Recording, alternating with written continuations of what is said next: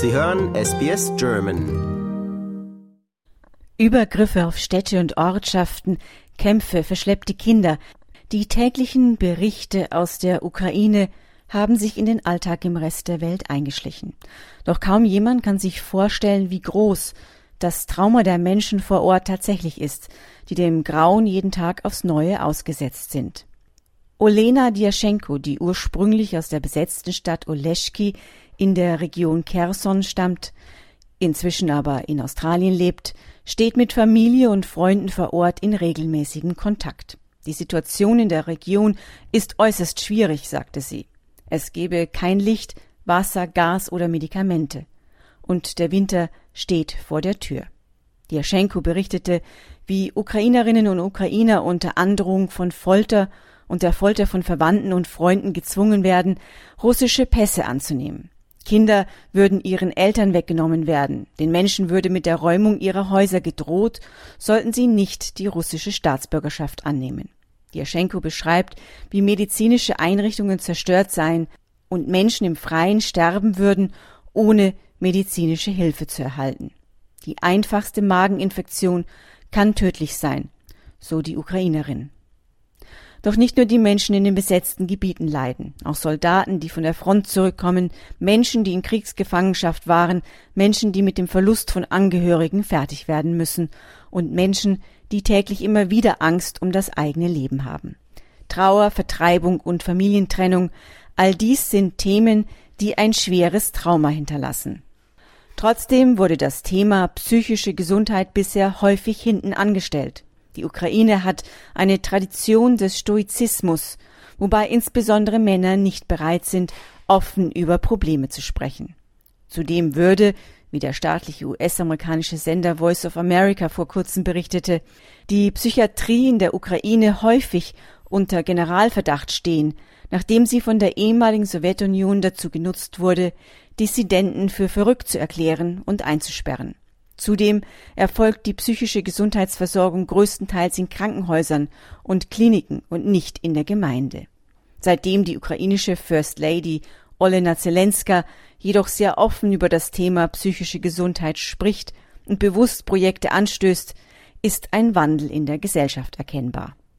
So haben ukrainische Expertinnen und Experten aus den Bereichen Psychiatrie und Psychologie drei Monate in Australien verbracht, um Einblicke in die dortige Traumabehandlung zu bekommen.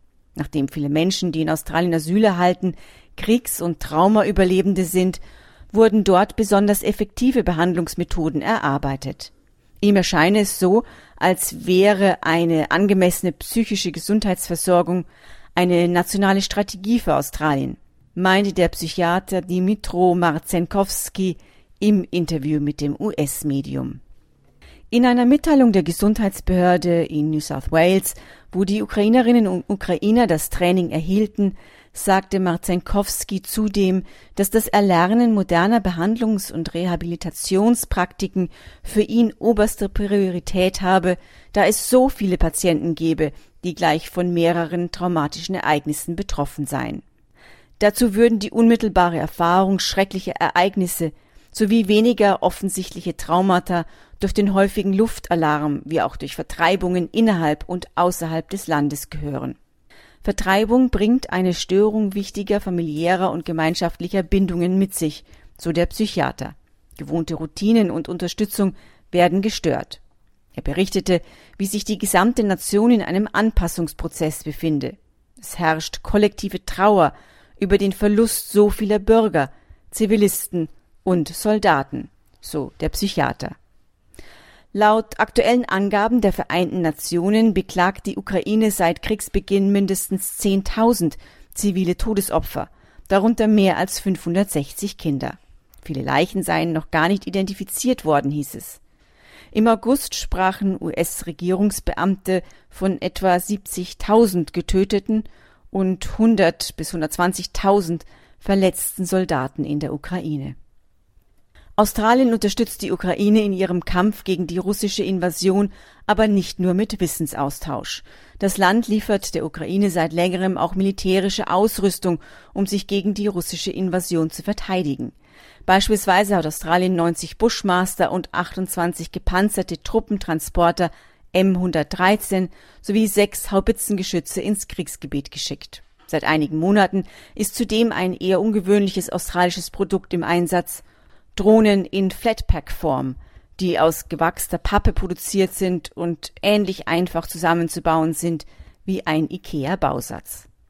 Olena Djaschenko, die von Australien aus für ihr Land kämpft und regelmäßig an Protesten teilnimmt, um die Notlage der Ukraine nicht in Vergessenheit geraten zu lassen, wünscht sich für die Armee ihres Landes jedoch nochmal effektivere Waffen.